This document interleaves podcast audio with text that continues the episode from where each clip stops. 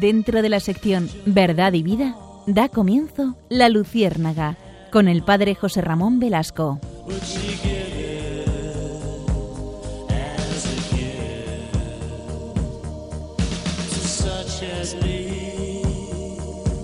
Corría el siglo I de nuestra era. En el noreste de España, en la céltica y verde Galicia, a la que los romanos llamaron Finisterre, por ser el extremo más occidental del mundo, hasta entonces conocido, cuenta la tradición que estuvo el apóstol Santiago, como llaman los españoles a Jacob, el hijo de Zebedeo y hermano de Juan el Evangelista. Cuentan las confusas narraciones de los primeros años de la cristiandad que a él le fueron adjudicadas las tierras españolas para predicar el Evangelio, y que en esta tarea llegó hasta la desembocadura del río Ulla. Sin embargo, con poco éxito y escaso número de discípulos, por lo que decidió volver a Jerusalén. Cuando regresó a Palestina en el año 44, fue torturado y decapitado por Herodes Agripa, y se prohibió que fuese enterrado. Sin embargo, sus discípulos, en secreto, durante la noche, trasladaron su cuerpo hasta la orilla del mar, donde encontraron una barca preparada para navegar, pero sin tripulación. Allí depositaron en un sepulcro de mármol el cuerpo del apóstol que llegaría tras la travesía marítima remontando el río Ulla hasta el puerto romano, en la costa gallega de Iria Flavia, la capital de la Galicia romana. Allí enterraron su cuerpo, en un compostum o cementerio, en el cercano bosque de Liberum Donum, donde levantaron un altar sobre el arca de mármol. Tras las persecuciones y prohibiciones de visitar el lugar, se olvidó la existencia del mismo, hasta que en el año 813, ya en plena reconquista, el eremita Pelayo observó resplandores y oyó cánticos en el lugar. En base a este suceso, se llamaría el lugar Campus Stelle, o Campo de las Estrellas, de donde derivaría el actual nombre de Compostela. El eremita advirtió al obispo de Iria Fablia, Teodomiro, quien después de apartar la maleza descubrió los restos del apóstol identificados por la inscripción de la lápida. Informando al rey Alfonso del hallazgo, acudió al lugar y proclamó al apóstol Santiago patrono del reino, edificando allí un santuario que más tarde llegaría a ser la catedral. A partir de esta declaración oficial, los milagros y apariciones se repetirían en el lugar, dando paso a numerosas historias, leyendas, destinadas a infundir valor a los guerreros que luchaban contra los avances del Islam y a los peregrinos que poco a poco iban trazando el camino de Santiago. Una de esas tradiciones narra cómo Ramiro I, en la batalla de Clavijo, venció a las tropas de Abderramán II ayudado por un jinete, un jinete fascinante sobre un caballo blanco que luchaba a su lado y que resultó ser el apóstol Santiago. A partir de entonces surgió el mito, la leyenda, la tradición que lo convirtió en patrón de la reconquista. A partir del siglo XI, Santiago ejerció una muy fuerte atracción sobre el cristianismo europeo y fue centro de peregrinaciones a las que acudieron reyes, príncipes, santos, todo tipo de peregrinos. En los siglos XII y XIII, época en la que se escribió el Códice Calixtino, que fue la primera guía del peregrino, la ciudad alcanzó su máximo esplendor. El Papa Calixto II concedió a la Iglesia compostelana el júbilo pleno del Año Santo, y Alejandro III lo declaró perpetuo, convirtiéndose Santiago de Compostela en ciudad santa, junto a Jerusalén y Roma. El Año Santo se celebra cada vez que la festividad del apóstol, el 25 de julio, cae en domingo. Por eso, queridos amigos, hoy queremos acercarnos con la luciérnaga, iluminar con la luciérnaga el camino de Santiago. Queremos transitar por él, queremos recorrer sus vericuetos, queremos recorrer su historia, queremos pergeñar cómo ha sido eh, ese, transcurso histórico, por qué la gente acude. Desde unos años para acá, tantísima gente acude al Camino de Santiago, por motivos religiosos y también por motivos humanos, incluso por motivos deportivos o por motivos eh, de salud. ¿Por qué los peregrinos acuden y por qué siguen yendo? ¿Por qué durante tantos siglos, casi ya vamos a 11 siglos de, Camino de Santiago, por qué ha suscitado tanto interés en tantas personas? Es un camino medieval que sigue estando profundamente enmarcado en nuestro hacer cultural, social, eh, incluso litúrgico de, la, de la España actual. Por eso, si les parece, acompáñennos en este transitar por el Camino de Santiago. Nos acompaña como cada noche Susana García Vaquero. Muy buenas noches. Muy buenas noches. Iria Fernández, que conoce mucho del camino porque ella es gallega. Y, Iria, y, ya lo he hecho. Y, su nombre lo dice todo. Lo dice todo. Efectivamente. Y ella es gran amante del camino de Santiago y de su propia tierra. Por eso, acompáñenos si les parece.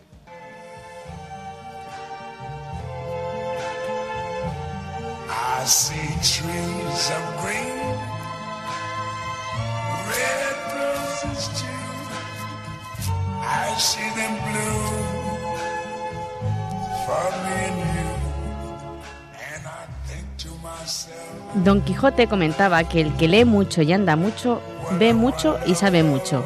Y así sucede con el Camino de Santiago. Pues ya saben ustedes, si lo han hecho, que antes de ir eh, uno se empapa muchísimo de la historia, de los caminos, de dónde tiene que ir, por dónde tiene que ir. Y luego después andando, uno va andando, andando, se pone uno mismo a prueba, pero también conocemos gente, lugares y a nosotros mismos. Además es un precioso momento para hablar con Dios, para encontrarse con Él de nuevo, como un buen amigo que te acompaña en el camino. Y de eso queremos hablar, del Camino de Santiago en la Luciérnaga, del origen, de la tradición, que ya José Ramón, el padre José Ramón, nos ha puesto en, en el camino de él. Y también hablaremos de la historia que tienen esos caminos, de cuándo surgen los caminos.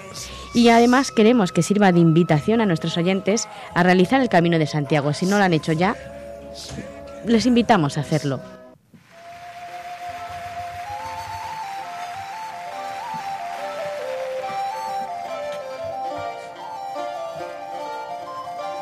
Cuenta la tradición que estando Galicia los discípulos de Santiago pidieron permiso a una reina llamada Lupa que les permitiese enterrar el cuerpo de su maestro. Desconfiando de estos hombres, la reina les probará con una serie de trampas, para así deshacerse de ellos. Comienza enviándoles a Fisterra, lugar en el que serán encarcelados, pero gracias a la intervención de un ángel saldrán de la prisión. Cuando regresan, la reina Lupa les concederá lo, que quieren, pero después, eso sí, de ir al pico sacro donde les pide que enyugue los bueyes que van a llevar el carro con el cuerpo del santo. Los discípulos de Santiago se sorprenderán cuando descubren que son unos toros bravos y no bueyes, y que además en ese monte vivía un dragón. Pero se libran del dragón por la señal de la cruz y enseguida amansan a los toros bravos. Regresan por tanto a Iria donde estaba la reina Lupa con el carro. La reina, tras ver que han superado estas pruebas con, con prodigios, se rinde y se convierte al cristianismo y les dejará por fin que entierren al apóstol Santiago en la falda del monte Libredón. Esto es una tradición de, que, pone un puntito a lo que ha estado contando José Ramón en, la, en el inicio del programa, para que sepamos un poco que Galicia está llena, la verdad sea dicha, de historias, de leyendas, y eso es lo que nos encontramos también en el camino, aparte de la verdad de, Santiago, nos encontramos con muchas leyendas. Y quería comentar que los primeros peregrinos que nos encontramos de, de Santiago, de los primeros que van ahí, es sin duda, como ha dicho José Ramón, el rey Alfonso II el Casto. Y los primeros peregrinos, lógicamente, serán los, las personas que viven en los reinos peninsulares de, aquella época. Lógicamente, del reino Astur, que estaba al lado de Galicia.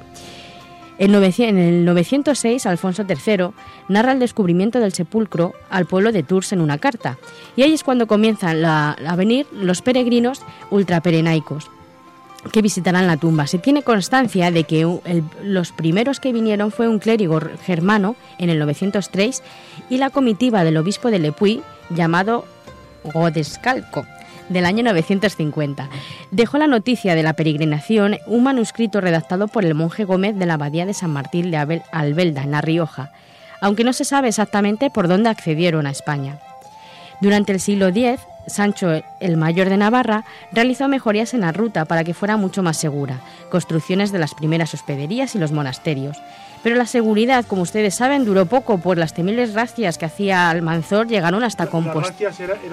Las incursiones, que hacían los musulmanes a, las tierras castellanas, bueno, castellanas, a las españolas de aquella época. Eh, llegó hasta Compostela, incluso saben ustedes que se llevó las campanas de, de Santiago Luego, durante el siglo XI, los diferentes reyes de Navarra y Aragón potenciarán este camino, con lo que el camino francés es el que se va consolidando como la ruta marcada para ir hasta Santiago.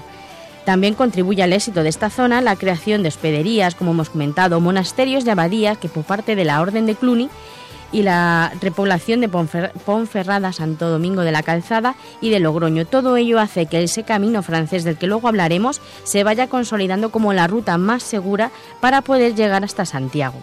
Por último, lógicamente no podemos dejar de hablar del obispo Gelmírez, que en el siglo XII pide al Papa Urbano II que traslade la sede episcopal desde Iria Flavia a Compostela. Será él también quien promueva la construcción de la catedral que hoy conocemos. Sí, pero, mm, actualmente ¿cuántos caminos hay? Porque claro, está el camino francés, que es el que tú dices, pero sabemos que existen otros. ¿Cuál, ¿Cuáles son? ¿Y por qué se han creado otros caminos? ¿Por seguridad? ¿Por, por necesidad? Seguramente porque los peregrinos procedían de otros sitios, ¿no? Efectivamente, los peregrinos proceden de toda España y de todo el mundo. Entonces, los caminos van a ser todos muy numerosos y además eh, se va buscando una seguridad. Por eso se van siguiendo una serie de rutas. Ya saben ustedes que el camino, como se suele decir, empieza desde, desde que uno sale de casa, pero sí que se han prefijado una serie de rutas. Está el camino primitivo, por ejemplo, que es el que realizó Alfonso II, el camino francés, el camino Vía de la Plata y del Sudeste, el camino inglés, camino del Ebro, camino del Norte, camino portugués y camino portugués por la costa, el camino de Madrid que también tenemos. Y luego hay diversos caminos que se van uniendo todos ellos a los principales hasta llegar a Santiago. Y, ah, seguramente a nuestros oyentes les interesaría saber, y a mí también, y, no sé si, si vosotras nos lo vais a contar, ¿cuál es el motivo que movía a los peregrinos medievales a caminar, no? Porque como decía al inicio, hoy en día es evidente que a muchos les mueve eh, lo religioso, pero hay otros motivos, eh, el esnovismo de la... De hecho hay una película hecha sobre el Camino de Santiago, ¿no? Hmm. y, y, hay otros motivos espurios. Sí, ahora la verdad que cuando uno va al camino se encuentra con gente de mucho tipo, de diferentes... en el siglo XI era, penitencial sobre todo, ¿no? Era, un, camino penitencial, era un camino de encuentro con el Señor, de soledad, de, de, purgar los pecados de la vida pasada, ¿no? Efectivamente era más, eh, más religioso que, bueno, que ahora no, porque depende de cómo va uno, pero sí es verdad que en la pequeña época el echarse al camino... ¿Cuántas veces has hecho el camino, Susana? Yo una vez, pero tengo e muchísimas ganas de hacer más. Veces. Dos veces, os gano por No, no, no, tres, tres, tres, dos a pie y una en bici. Ah, mira, en bicicleta también y es bonito en bicicleta. Muy bien, desde el, ¿Y, cuáles son las características de este Pues como he comentado, aunque no tiene, son dos ciudades importantes las que hay, pero eh, lo que sobre todo tendrá un encanto, pues tiene el encanto del paisaje verde del norte de España, de Asturias, ¿verdad, Iria? Que lo has recorrido. Vamos a ver. Nos puede hablar del paisaje. Aquí ya dejamos de ser tan trascendentales. es muy interesante el paisaje, ese paisaje verde de Asturias, de Galicia, de todo el norte y la gastronomía. Es muy, eh, claro. bueno, a quien le guste bien comer, porque yo, por ejemplo, soy más de observar paisaje que, de comer, por ejemplo. O sea, ustedes cuando lleguen a Melide tienen que ir a parar, a comer pulpo, cuando estén por Oviedo se tendrán que tomar alguna sidra, porque claro, eso revitaliza a la hora de arrancar el camino. Las faves. Las faves, sí, sí.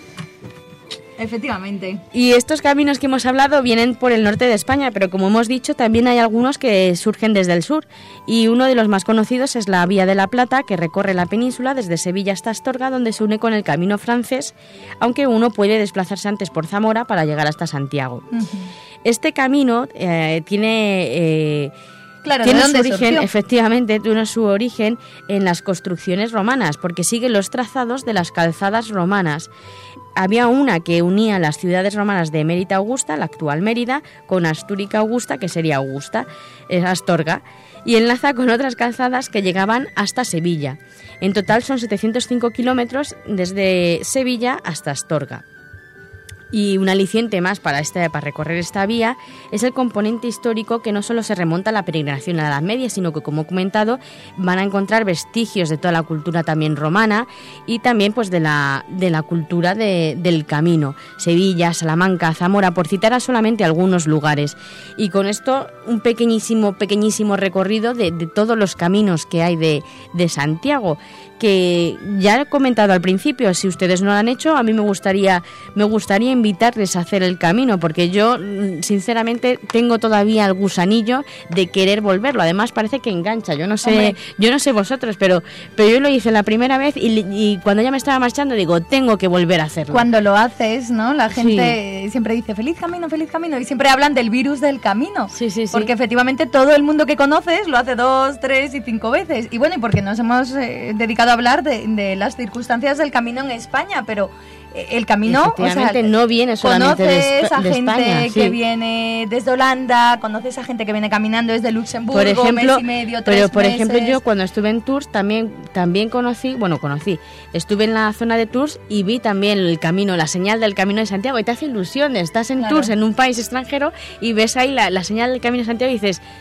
tengo que volver a hacer el camino. Porque me suena, bueno, aquí nos corregirá José Ramón, que eh, la peregrinación al camino, bueno, el camino de Santiago era eh, junto con la peregrinación a Tierra Santa, ¿no? Como los dos. Había tres grandes tres, lugares de de- peregrinación. Roma, Roma, Jerusalén bueno, claro. y Y Santiago. Santiago. Claro. La Edad Media se construyó eh, eh, en torno a estas tres grandes peregrinaciones. De hecho, Benedicto XVI, hablando de, de- de las identidades de Europa, hablaba precisamente de, de esa construcción del- de, de Europa a través de estos grandes focos de peregrinación. Y no sé si recordáis, a lo mejor eres, eres muy jóvenes en el año 82, cuando vino el Papa, vino el Papa, el Papa Juan Pablo II vino a España por primera vez. eh, él en el aeropuerto de La Bacoya tuvo un discurso sensacional sobre la necesidad de Europa de reencontrar sus raíces, ¿no? A la luz del Camino de Santiago que había construido Europa, daros cuenta el románico qué importancia tuvo toda la cultura, todo el florecer, el cantar de Miocid también es de la época, ¿no? Sí, señor. Pues, pues Juan Pablo II decía, y habló ahí, Europa, encuéntrate a ti misma, busca en Dios las raíces para que no pierdas el horizonte, para que no pierdas quién eres tú. Europa tienes que saber quién eres tú, construida pues precisamente a la luz de este gran foco de, de peregrinación y de evangelización, ¿no? Es realmente, eh, realmente importantísimo recordar pues nuestra cultura, nuestra tradición, nuestra historia, nuestro bien hacer en torno al camino de Santiago.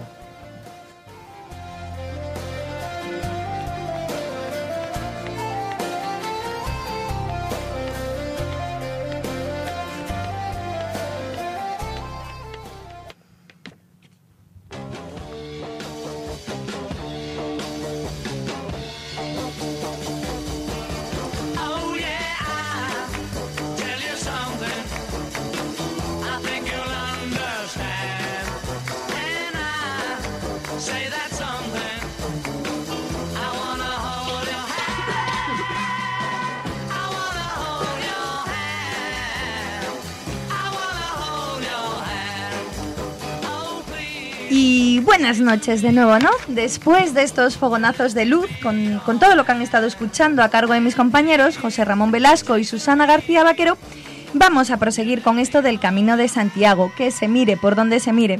Se trata de un viaje al interior de uno mismo y con un sentido eminentemente religioso, hasta para los más escépticos que aseguran que siempre vuelven tocados y parte de esa culpa la tienen los responsables de las hospederías, los religiosos y religiosas que a lo largo del camino le van haciendo al peregrino el viaje más amable y más verdadero también.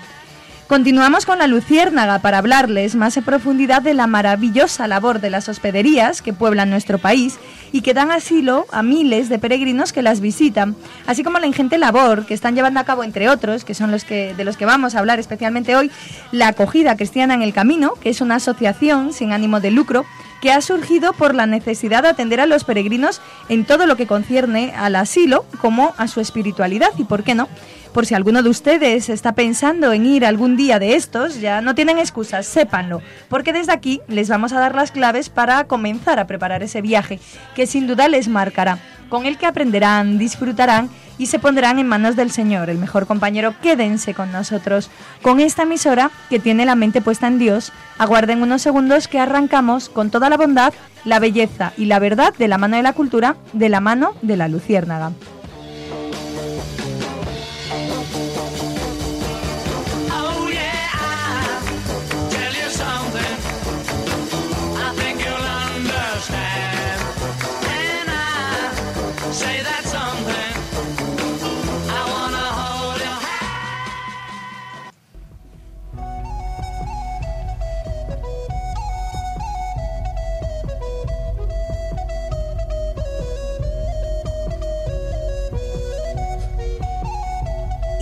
Comenzamos con un ejercicio de imaginación. Así que ya se están preparando para iniciar el Camino de Santiago. Es más, están como locos porque lo han pensado mucho y durante muchísimo tiempo y por fin se han animado para llevarlo a cabo este verano. Ya saben que, quizás, ¿no? De, de las estaciones, bueno, la estación es lo de menos. Siempre se encontrarán con gente porque parece infinito el camino. Lo que sucede es que hay que tener en cuenta el clima, que como saben, por el norte, eh, España al ser tan frío y lluvioso, pues eh, puede suponernos un viaje eh, un poquito más cuesta arriba. Así que por otra parte, además evitan la masificación de los albergues o de las hospederías en los meses de verano y sin duda quizá la mejor época de todas es en primavera, abril, mayo, junio, julio y septiembre. Pero como saben, ustedes mejor que yo, uno al fin y al cabo pues acaba, bueno, acaba yendo cuando su agenda se lo permite, así que bueno, tranquilos, siguen ahí, están a punto de embarcarse en esta aventura fascinante que es la de iniciar el camino, que no solo han recorrido millones de personas antes que usted, sino que se trata ya de una tradición de siglos por donde han pasado, entre otros, aquellos poetas provenzales que cantaban esas composiciones tan de moda en la lírica tradicional popular de la Edad Media, como eran las cantigas de amor y de amigo. Así que vamos a ir haciendo un poco de boca y escuchen un extracto de unas de ellas. Disfrútenla.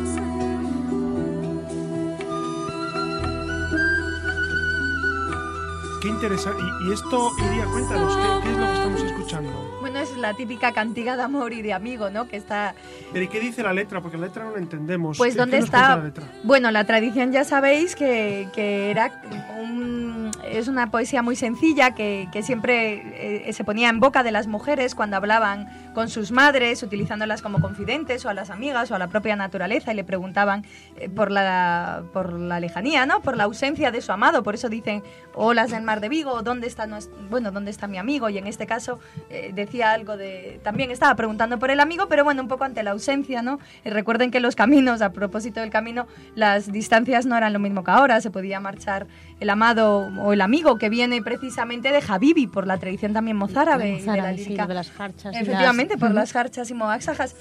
Bueno, no me digan, de todos modos, que no, que no son hermosos estos versos. Pero lamentablemente tendremos, bueno, lamentablemente no, con todo el cariño del mundo nos regresamos otra vez al camino, puesto que están a punto de emprender esa ruta y todavía no saben dónde se pueden alojar, ¿verdad? Pues no sufran, no se preocupen. Existe una página en internet a la que ustedes pueden y deben acudir. Se trata de la página de acogida cristiana en el camino. Un espacio donde se pretende dar respuesta a la pregunta ¿por qué ir a un albergue de iglesia? Donde se pueden consultar los itinerarios, los horarios de las misas a lo largo del camino, leer y compartir experiencias de otros peregrinos, así como encuentros, noticias que tienen que ver con el mismo. Todo en un ambiente cristiano que nos, que nos permitirá vivir la experiencia de peregrinar por dentro y por fuera, ¿no? Sí, sí, pero entonces, ¿pero por qué ir a un albergue de iglesia, Iria? Claro, mira, para empezar, eh, son muchos y muy diferentes los albergues de acogida cristiana en el camino. Los hay parroquiales, de comunidades religiosas, de vida activa, de monasterios, de clausura, de cofradías u otras organizaciones. Pero en todo, lo que se intenta, por encima de todo, es cuidar los principios de la acogida cristiana. No se trata de albergues pensados para hacer negocio ni por una visión romántica de la peregrinación a Santiago, sino por una motivación religiosa. Para los responsables, organizadores y voluntarios, que también hay voluntarios, así que si quieren y están pensando eh, la manera de echar una mano, ya saben, súmanse a esta buena iniciativa, pues se lleva a cabo esta llevan a cabo esta labor, la acogida, la de al peregrino con un sentido espiritual, puesto que en el peregrino ven al mismo Cristo que llega hasta ellos, no solo para que le atiendan, sino también para enriquecerse de su persona. Además, reconocen en el peregrino a un buscador de Dios y aunque quizás no sea consciente del todo, le invitan a entrar en el círculo de la amistad con Cristo. Para ellos, como para nosotros, el único camino, la única verdad y la vida verdadera. Yo quería decirte que me parece una buena idea porque la verdad que cuando uno hace el camino se encuentra con los albergues que no son cristianos y te hablan mucho de este es el espíritu del camino, el Sí, espíritu del camino y yo en realidad eh, me quedo siempre, bueno, me quedaba cuando los oí hablar, digo, el verdadero espíritu del camino, si queremos hacer un verdadero espíritu sería siempre pensando esto en, Sí. en una acogida cristiana, en encontrarte con Dios, ¿no? Bueno, efectivamente cada uno las... eh, Sí, la- sí, sí. No, no estoy sí. diciendo cada uno lo hace como quiere, pero, pero me parece bien porque yo, por ejemplo, cuando voy a estos sitios, sí que Claro. necesito, por ejemplo, los horarios de las misas, los horarios de misa sí. y, Poder necesitar incluso, incluso hablar con algún sacerdote Sí. o en algún momento Claro. encontrar a alguien que sí que... Precisamente ante la afluencia de tantísima gente que demandaba estos servicios fue por lo que se reunieron como, como entidad sin ánimo de lucro para dar respuesta, ¿no? Y, y efectivamente está funcionando. Así que bueno, en estos albergues ustedes pues podrán encontrar atención espiritual si lo desean.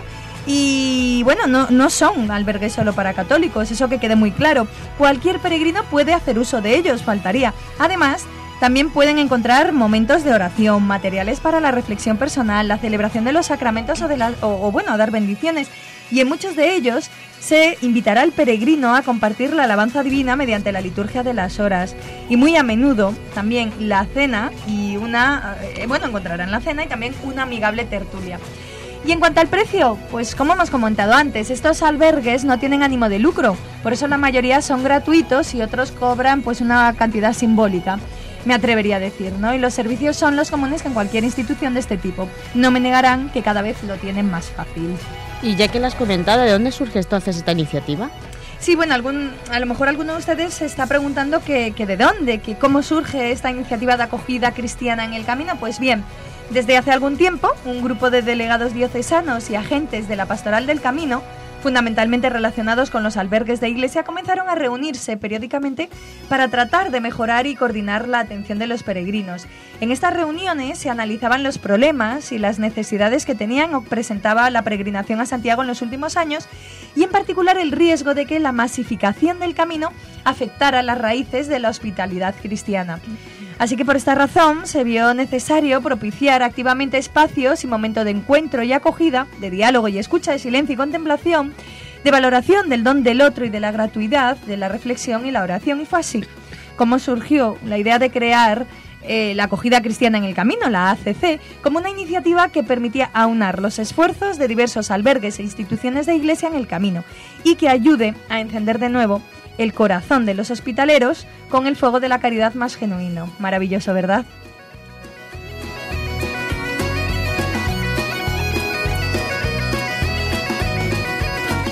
Ya están tardando, ¿eh? Y mañana mismo pónganse a consultar esta página. Busquen toda la información que necesiten, que sin duda, desde la acogida cristiana en el camino, estarán dispuestos y encantados de poder atenderles seguro.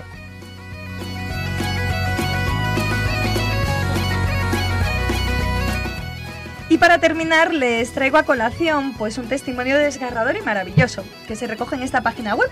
Cuando lo leí, la verdad es que pues uno se reconcilia ¿no? con el género humano y además se reafirma en su fe en Jesucristo y su amor a la Iglesia. Seguro que estarán de acuerdo conmigo, pero por si acaso escuchen este testimonio de luz. Lo firma Inma Tamayo, Tamayo de la Oficina de Peregrinación de Santiago de Compostela. Dice así. El jueves tuvimos el privilegio de recibir a Robert en la oficina del peregrino. Lo que en un principio tenía que ser un encuentro tenso y cargado de dolor resultó ser una conversación íntima y cálida, y Mirta fue la causante de ello. Roberta y Mirta son matrimonio y viajaban en el tren que descarriló en Santiago el pasado 24 de agosto. Mirta falleció en el hospital, un día más tarde al no superar las lesiones. Los dos tenían intención de realizar el Camino de Santiago, por lo menos Robert así lo quería. Él ya lo había realizado años antes, después de superar un cáncer, y quería que Mirta tuviera y viviera esa gran experiencia de ser un peregrino. Les pedimos a nombre de Mirta una compostelana, in memoria, como a todo peregrino fallecido en el camino o a puertas de comenzar a peregrinar, y ese fue el motivo de nuestro encuentro con Robert. Agradecemos enormemente haberle conocido, conocer su historia y el recuerdo de Mirta.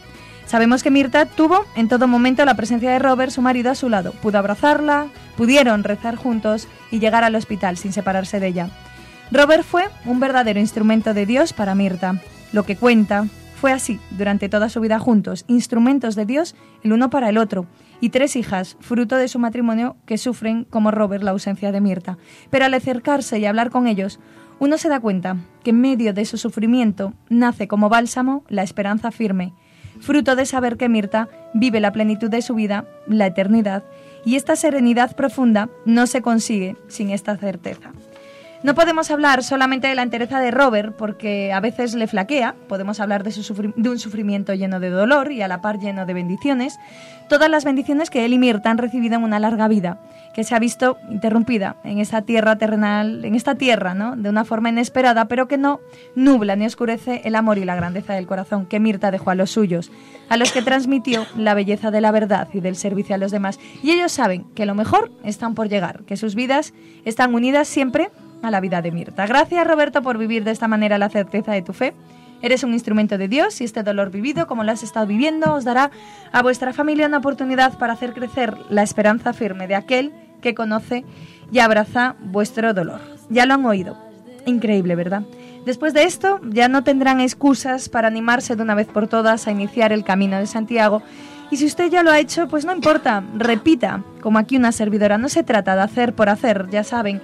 Se trata de vivir cada camino como el primero y de aprender de cada uno de ellos el encuentro amoroso de Dios que se asoma en cada hostelero, en cada peregrino, en cualquier paisaje para hacernos partícipes de la maravilla del ser y sentirse cristianos.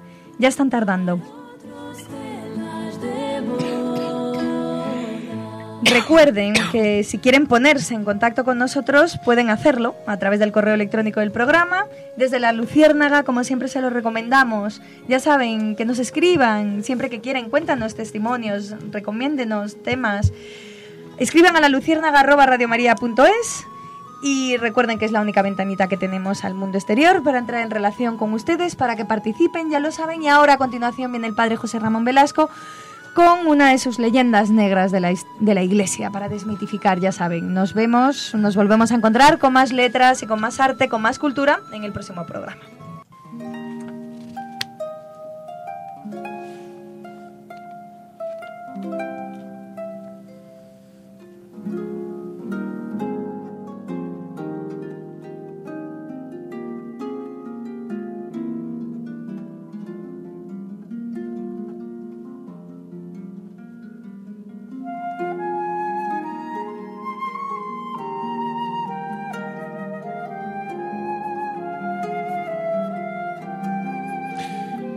Efectivamente, vamos hoy con una leyenda negra muy en conexión con eh, Santiago, el Camino de Santiago, etc.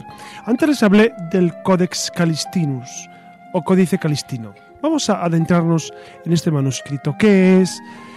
Eh, ¿Cómo se encontró? Sobre todo, qué ha ocurrido con él en estos últimos años, que saben que fue robado, etcétera, etcétera. Vamos a adentrarnos en este Códice Calistino. Bueno, este códice es un texto iluminado eh, que procede más o menos de mediados del siglo XII. Contiene sermones, himnos, milagros, relatos de la traslación del apóstol, textos litúrgicos, piezas musicales, incluso relacionadas con el apóstol Santiago. Su cuarto libro narra el descubrimiento de la tumba de, por Carlomagno. El quinto, el quinto libro, constituye una especie de guía para los peregrinos que seguían el camino de Santiago en su viaje hasta eso, Finisterre, Santiago de Compostela, con consejos, descripciones de la ruta y de las obras de arte, así como de las costumbres locales de la gente que vivían a lo largo del camino. Por lo tanto, es un libro de una riqueza excepcional. Aunque a veces se, denomina al Codex Calistinus como Liber Sancti Jacobi, ambos conceptos no son idénticos. El Liber Sancti Jacobi representa el contenido del libro, del cual se gestaron varios manuscritos, el más notable de los cuales es el Codex Calistinus, custodiado desde siempre en la Catedral de Santiago de Compostela. La compilación que conocemos como Liber Sancti Jacobi fue redactada en diversas épocas y de forma independiente y podría estar ya configurada incluso en el año 1140. El Codex Calistinus fue copiado por al menos cuatro manos, dos de ellas muy similares.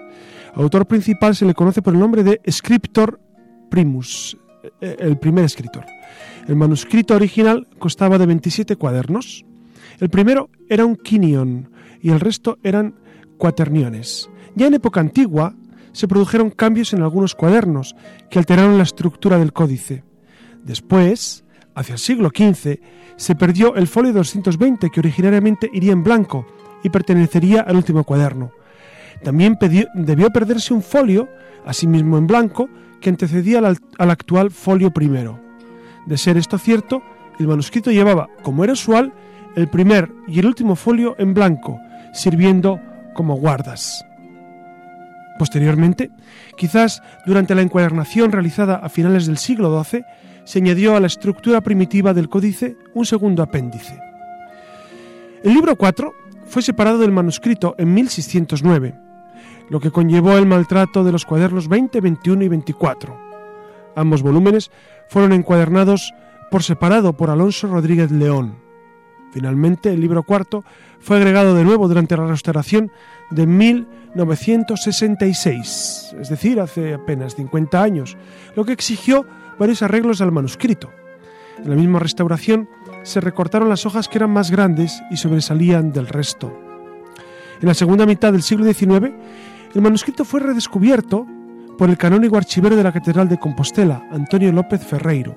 Sin embargo, fue dado a conocer públicamente por el jesuita Fidel Fita y Aureliano Guerra. En 1879 se trasladaron a Santiago en un viaje de estudio y peregrinación. Al año siguiente, en 1880, publicaron un libro acerca de su viaje a Santiago, que se titula Recuerdos de un viaje a Santiago de Galicia, dedicando los capítulos 10 y posteriores a la descripción y estudio del Codex Calistinus. El libro incluía una fotografía del himno Dum Pater Familias y una transcripción de su texto, así como varios versos del himno Ad honorem regis summi. Todos estos datos nos hablan precisamente del valor que la historia ha dado al Codex Calistinus. Por lo tanto, es un libro excepcional, un, manuscrito que nos retrotrae eso a, los orígenes del Camino de, de Santiago y que contiene datos excepcionales. ¿Qué ha ocurrido últimamente que eh, este libro ha estado en boca de muchos porque estaba en la Catedral de Santiago y alguien lo robó? ¿Qué pasó? Pues el 5 de julio de 2011, por lo tanto hace apenas tre- tres años, los archiveros de la Catedral de Santiago de Compostela echaron en falta la obra y denunciaron el robo a las autoridades. El cólice fue sustraído de una cámara blindada donde se encuentran depositadas las obras más valiosas del archivo. Las investigaciones revelaron que el hurto se había producido la semana anterior. El sistema de seguridad del texto era muy riguroso, lo que había permitido mantenerlo a buen resguardo durante 800 años. La llave de la caja fuerte, sin embargo, era vigilada de un modo más laxo. Las llaves se encontraron colocadas en la cerradura de la caja que custodiaba el que se consideraba la mayor joya del templo compostelano. Durante los meses siguientes, la policía investigó a los canónigos, a los investigadores, a los músicos, a los empleados de mantenimiento y limpieza, asumiendo como móvil más probable el afán de perjudicar al deán, tras haber comprobado el enfrentamiento interno existente entre los canónigos y descartando en principio a una banda organizada o a un robo por encargo. Por lo tanto, estamos ante un auténtico thriller en torno al Codex Calistinus. Ustedes recordarán que en las noticias pues aparecían diversos implicados y, parecía un- una trama de una película policíaca, eh, pues eh, al estilo de Dan Brown, del Código da Vinci, más o menos, ¿no? Entonces era, era- era una trama eh, profundamente intrincada. Por fin, el 4 de julio de 2012, fue recuperado el códice y había sido robado por eh, precisamente el que nadie esperaba, o casi nadie, el electricista, que estaba trabajando en la catedral y que también tenía en su poder otros documentos y objetos del templo. No nos metemos a valorar los porqués o por qué no, si eso está la justicia y Dios para saber qué movieron a este electricista a robarlo, pero el caso es que el Codex Calistinus por fin ha sido eh, restaurado y devuelto a la Catedral de Santiago y ahora está custodiado en esa catedral y es una joya, es una joya de, de la literatura y de la historia del Camino de Santiago.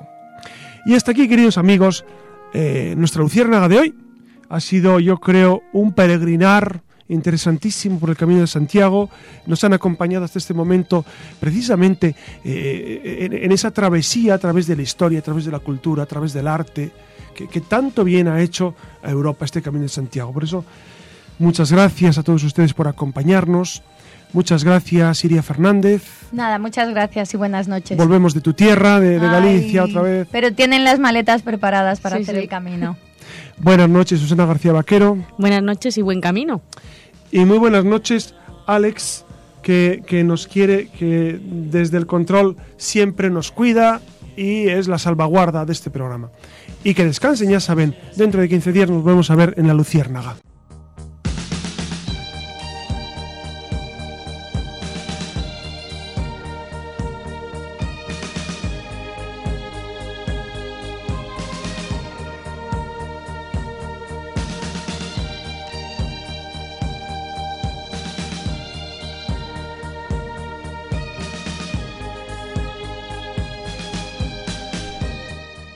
Finaliza en Radio María La Luciérnaga con el padre José Ramón Velasco y dentro de la sección Verdad y Vida.